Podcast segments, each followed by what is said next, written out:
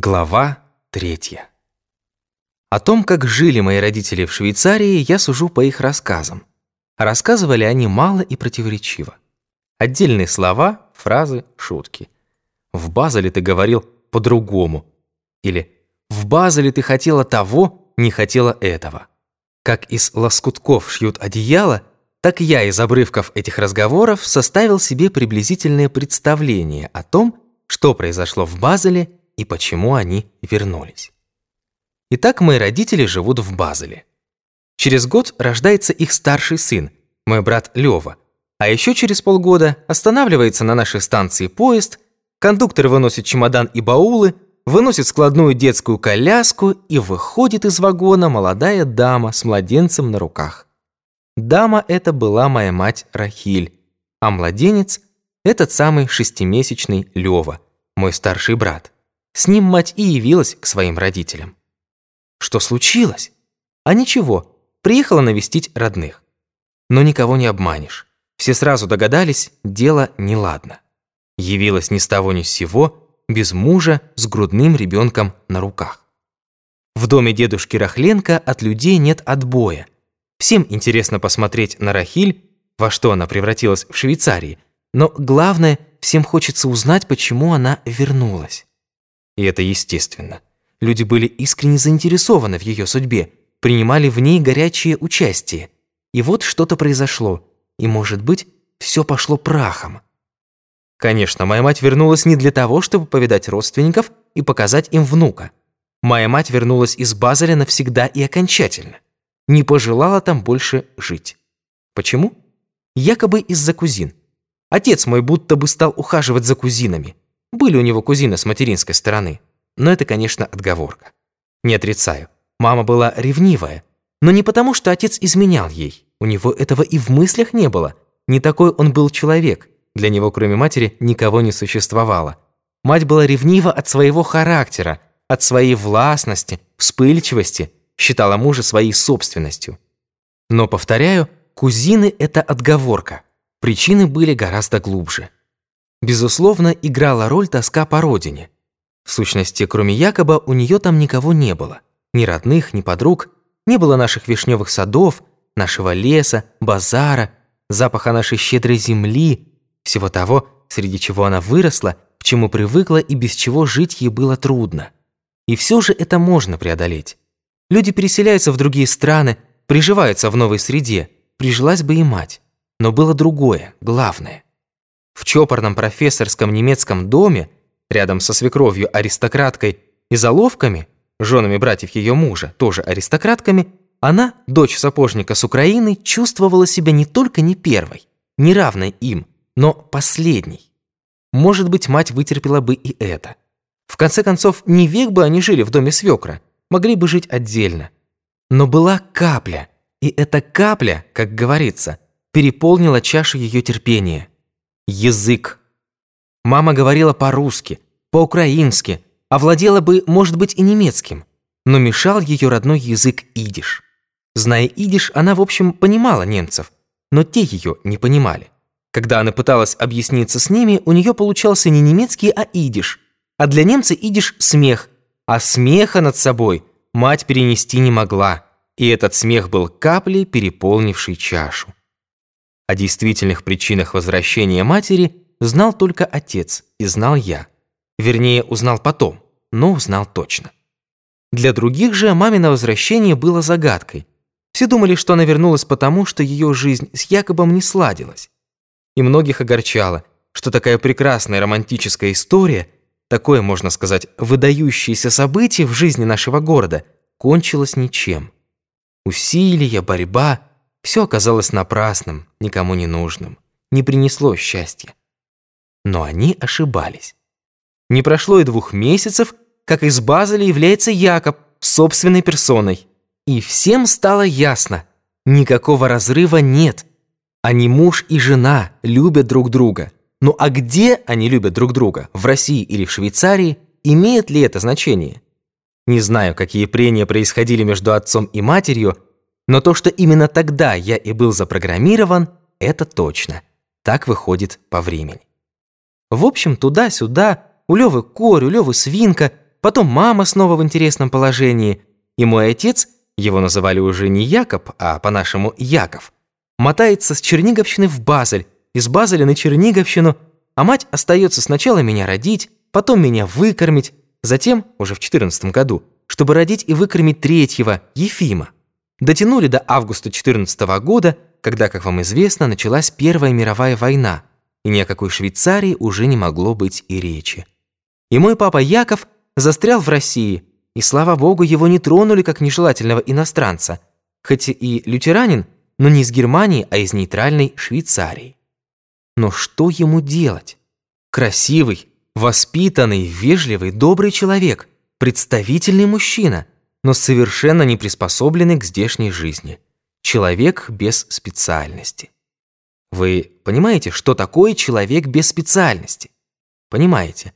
Тогда вы должны понять, что такое интеллигент без специальности, интеллигент без высшего образования. Пустое место. К физической работе не привык, к письменной не годился, плохо знал язык. Но работать надо, содержать семью надо. Нельзя с женой и детьми сидеть на шее у дедушки Рахленко. И дедушка Рахленко решил пустить его по торговой части. Я уже говорил вам, что мой дедушка Рахленко, хотя и был сапожник, но был мудрейший и очень значительный человек. Больше того, самый уважаемый и почтенный, Габбе, староста в синагоге. Обычно на эту должность избирался человек состоятельный, чтобы мог и на синагогу дать, и бедным помочь, и с начальством поладить. А что для этого нужно? Нужны деньги. И Габбы обычно выбирали человека достойного, но с деньгами. У нас же выбрали моего дедушку, сапожника Рахленко. Его достоинство и мудрость были дороже любых денег. О дедушке я расскажу вам потом. А пока замечу только, что, как мудрый и деловой человек, он придумал для моего отца торговое дело. И вот какое именно. Был у нас сосед по фамилии Плоткин, по имени Кусиел. Кусиел Плоткин. Если охарактеризовать его одним словом, то слово это «неудачник». Есть такие люди, и работящие, и трудолюбивые, но не везет, не идет. За что не возьмутся, не получается. Имел Кусиел мясное дело, ловчонку. Такие ловчонки у нас назывались ядками. Плоткин ездил по окрестным деревням, закупал скот, забивал его и торговал мясом своей ядки. Но он был невезучий, маленький, кривобокий и некрасивый.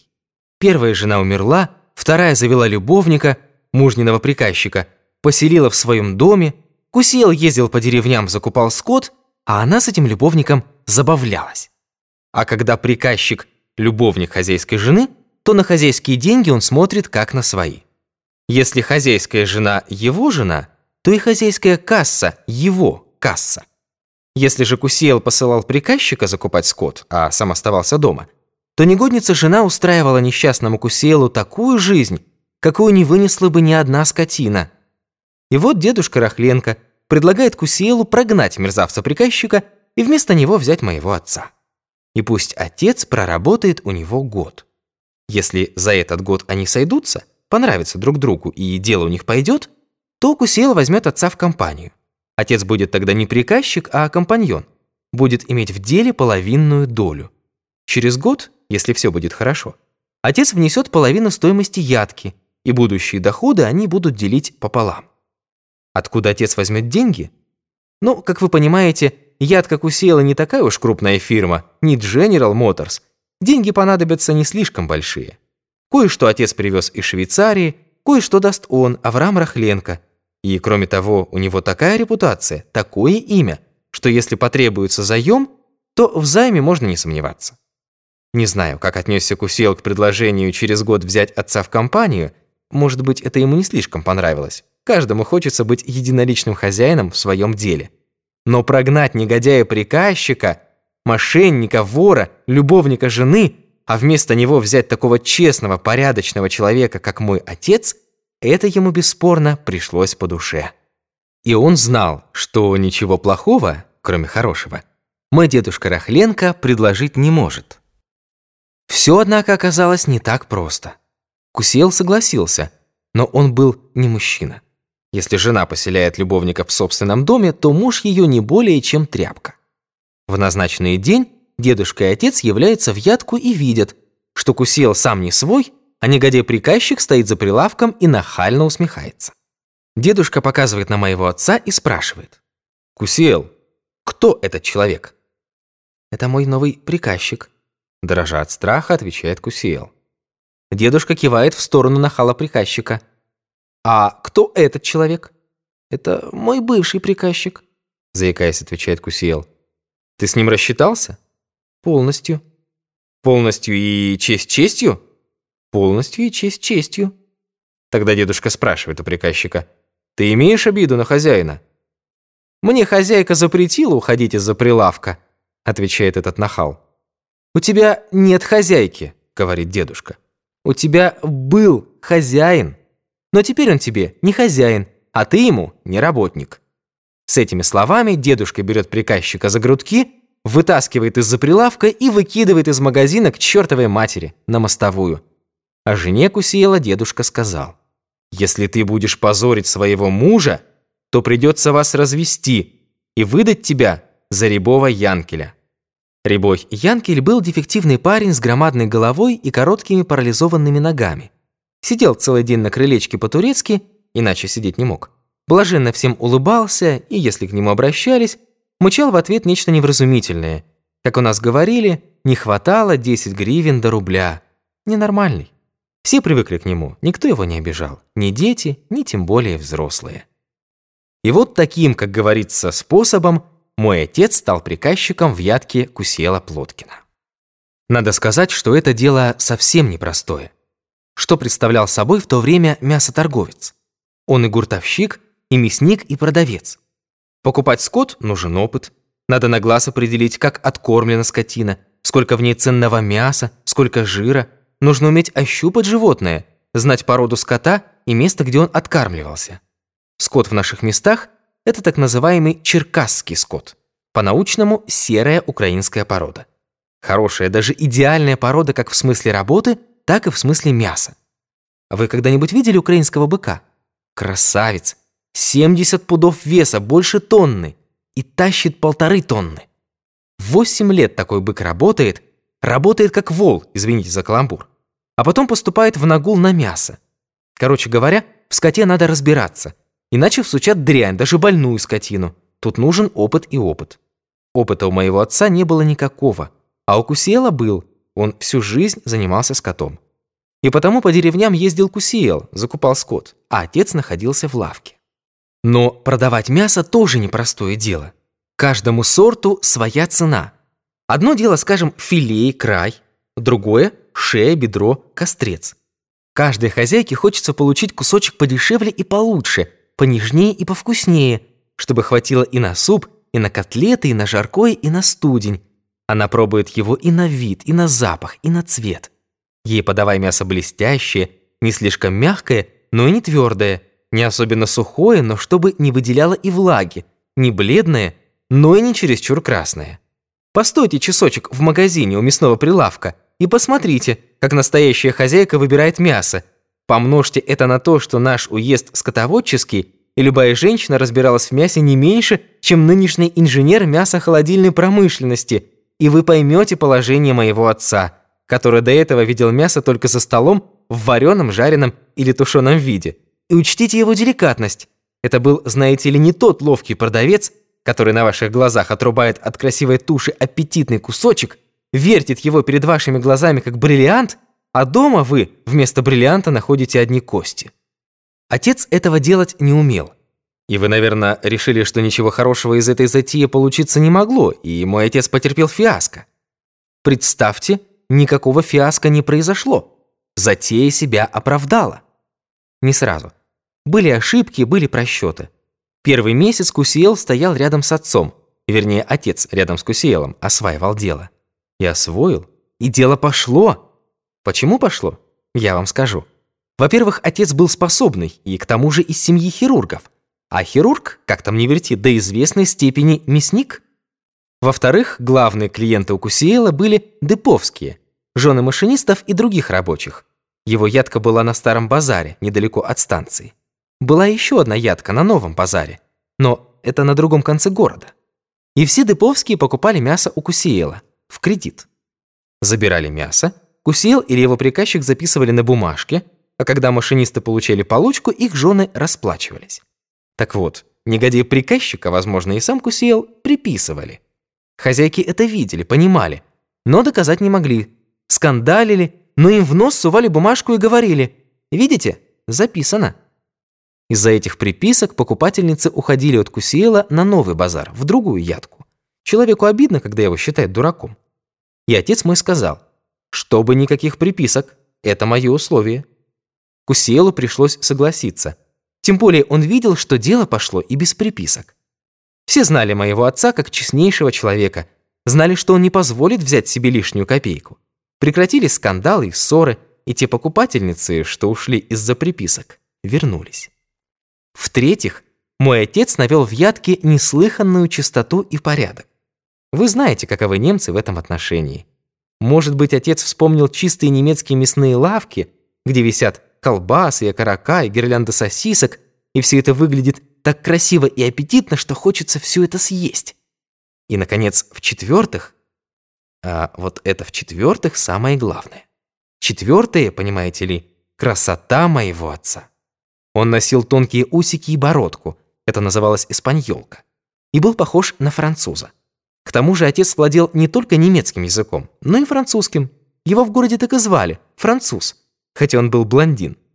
Впрочем, большая ошибка считать, что все французы брюнеты. Далеко не все. Среди французов, особенно аристократов, много блондинов. И женам машинистов, и всех деповских было приятно, что их обслуживает такой галантный мужчина, похожий на француза. И те, кто раньше приходил через день или два, стали заглядывать чуть ли не каждый день. И пошла по городу молва, что женщины влюблены в моего отца. И такое могло случиться. Была у нас в городе некая Голубинская, жена деповского механика, и она действительно влюбилась в моего отца. Говорила с ним по-французски, ходила каждый день в лавку и втюрилась по самые уши. Много лет спустя мне об этом рассказывал сам отец. Голубинская предлагала ему бросить мою мать и уехать с ней, Голубинской, к ее отцу-помещику. Словом, разговоров, слухов, сплетен и пересудов оказалось достаточно, тем более, что их всячески раздувала жена Кусиэла. Могли ли эти слухи не дойти до матери, и могла ли она оставить их без внимания? Ни одной минуты. Она отправилась в Ядку, увидела там полно женщин, в том числе Голубинскую. В том, что Голубинская покупала мясо, не было ничего особенного. Но моя мать была женщиной в полном смысле слова. Ей было достаточно того, как посмотрела на нее Голубинская, достаточно было увидеть отца среди такого количества женщин. Всего этого вместе с толками, сплетнями и пересудами ей было совершенно достаточно, и она объявила, что ни одного дня отец больше не будет работать у Кусеева. Как так? Отец устроился, вошел, можно сказать, в курс, приобрел специальность, через месяц-два станет компаньоном, и, пожалуйста, бросай дело. Бабские причуды. Даже дедушка Рахленко, который был крут сыновьями, но Рахиль в жизни пальцем не тронул, и тот ударил кулаком по столу, да так, что посуда подскочила. «Чтобы было тихо», — сказал дедушка. «Никаких разговоров». Он был прав. Трое детей не шутка, и нельзя благополучие семьи подчинять женским капризам и глупым ревностям. Отец это понимал, ценил свое место, но он не стучал кулаком по столу только отшучивался и продолжал ходить в ядку. Однако никакие уговоры, резоны, убеждения на мать не действовали.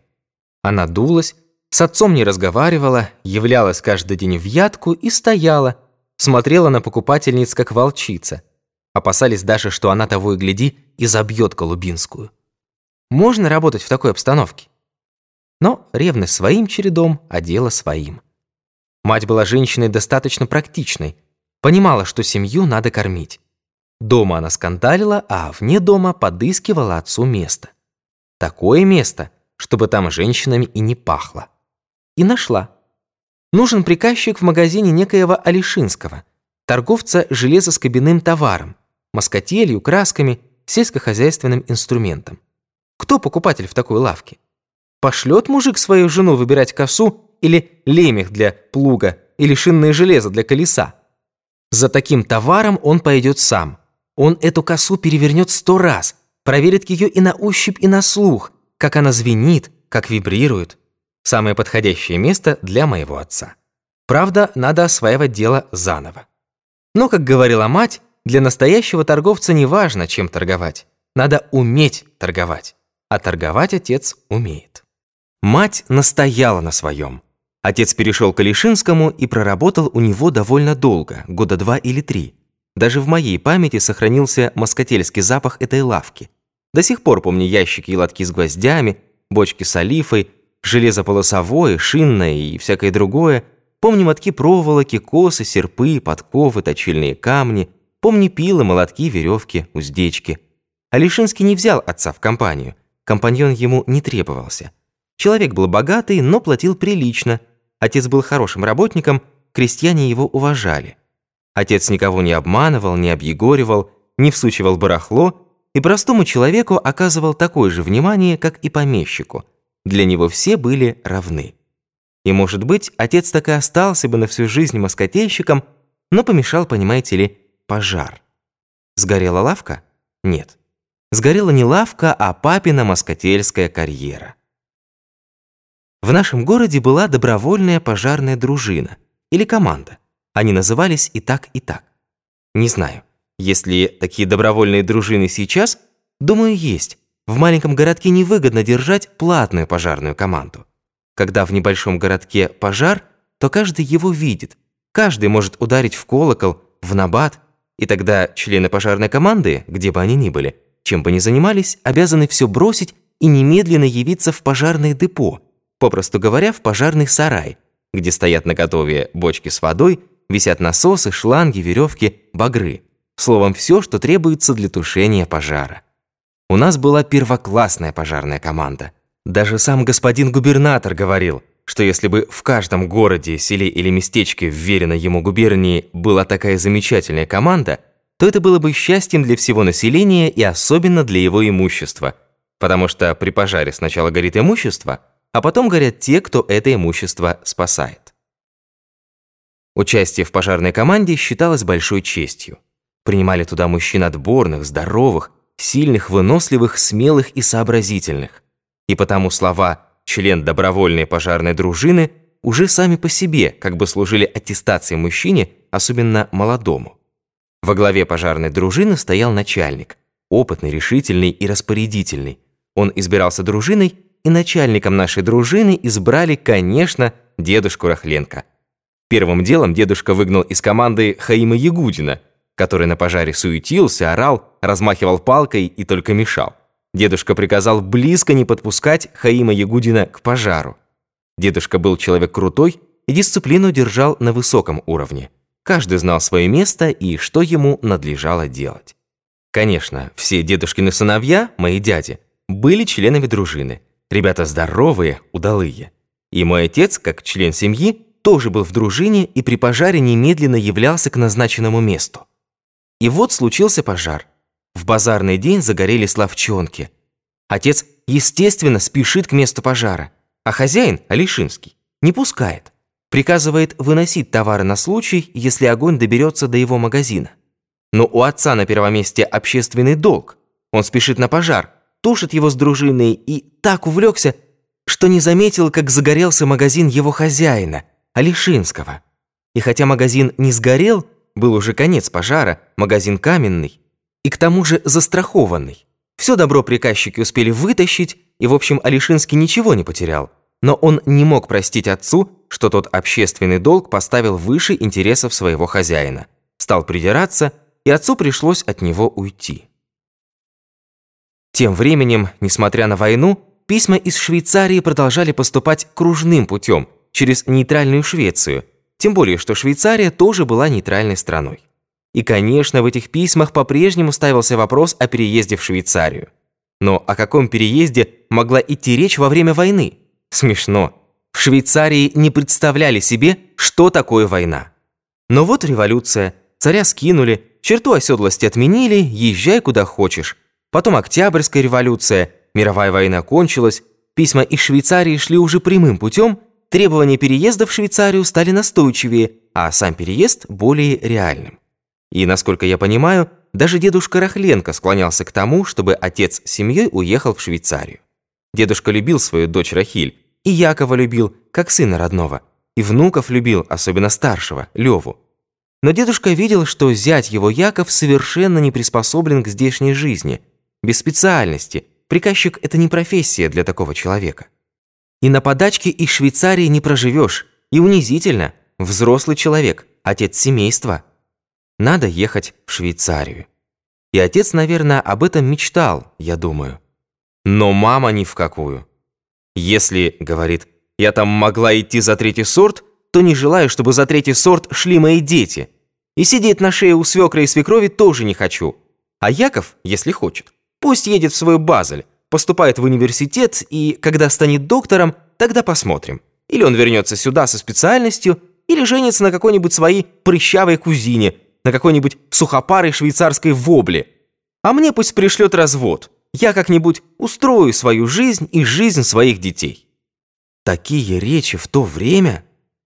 Но, хотя у мамы нас было уже трое, она, как рассказывают люди, только вошла в самый расцвет своей красоты. И в 17 году ей было всего 24 года. А что такое 24 года для красавицы? Конечно, произведя на свет троих детей, трудно сохранить талию. К тому же семья наша простая, и пища простая, еле что Бог посылал. А посылал он нам не Бог весть что, особенно в войну и в мировую, и в гражданскую. Если был кусок хлеба, картошка и селедка, то и замечательно. Так что девическую талию мама, конечно, не сохранила. Но что касается остального прочего, то когда я с мамой приходил на базар, потому как мужики, глядя на нее, цокали языками и подмигивали друг другу, я уже тогда, хотя был и маленький, понимал, что мать моя женщина необыкновенная. Шла она по базару, высокая, стройная, как королева, и все перед ней расступались, давали дорогу. Этим я хочу сказать, что как женщина мать моя была в себе уверена. Но я думаю, немного чересчур. Красавица каких не сыщешь, хозяйка каких не найдешь, деловая, умная, авторитетная. Но трое детей – это такая премия, за которой не всякий прибежит. Сначала подумает. И если кто и возьмет женщину с тремя детьми, то какой-нибудь вдовец, который подкинет ей еще своих четырех сирот. Мама это хорошо понимала. И на новый брак, конечно, не рассчитывала – Знала, что до этого дела никогда не дойдет. Знала, что ее Яков никуда от нее не денется, потому что прикипел к ней сердцем и на всю жизнь. И думается мне иногда, что за вздорный и сумасбродный характер отец любил ее еще сильнее, жалел, понимал, что не со всяким она уживется. Нужен ей именно такой муж, как он, спокойный, деликатный, любящий. Именно поэтому, что он был такой человек, такой муж – он и стал работать в сапожной мастерской тестя, то есть моего дедушки Рахленко. Другого выхода не было. Когда твои братья доктора медицины, а у твоего отца клиника в Базеле, то, знаете, сапожная мастерская не сахар. Ну а ядка Кусела Плоткина, москотельная лавка Алишинского, сахар? Но все же, работая в ядке Кусеела, а потом в москотельной лавке, отец на целый день уходил из дома – приносил получку и потому сохранял некую видимость самостоятельности. Я говорю «видимость», потому что все равно мы зависели от дедушки, жили в его доме, пользовались его хозяйством и, как вы понимаете, на папино жалование семья в пять человек не разгуляется. Отец, хотя и стоял за прилавком, но он был служащий, ни одной копейки сверх жалования не имел. И все же, повторяю, некая видимость самостоятельности была – Хотя бы в том, что отец приходил домой вечером, когда все уже отужинали. Ужинал один и ел как бы свой ужин. Теперь же, работая у дедушки, отец был в полном его подчинении, круглые сутки находился в дедушкином доме, ел вместе со всеми и полностью стал членом дедушкиной семьи. А это была сложная семья, и сам дедушка очень и очень сложный человек. С одной стороны, самый уважаемый член общины, с другой – безо всяких разговоров выкинул на мостовую Кусеилова приказчика. С одной стороны, почтенный староста синагоги, с другой – начальник добровольной пожарной дружины. И если бы вы видели, как дедушка нахлёстывает лошадей, когда мчится на пожар, гикает и свистит, как казак, и как на пожаре ругается, извините за выражение, матом и лезет в огонь, то вы бы поняли, что это был сложный и противоречивый характер. и моему отцу было не так просто к нему приладиться.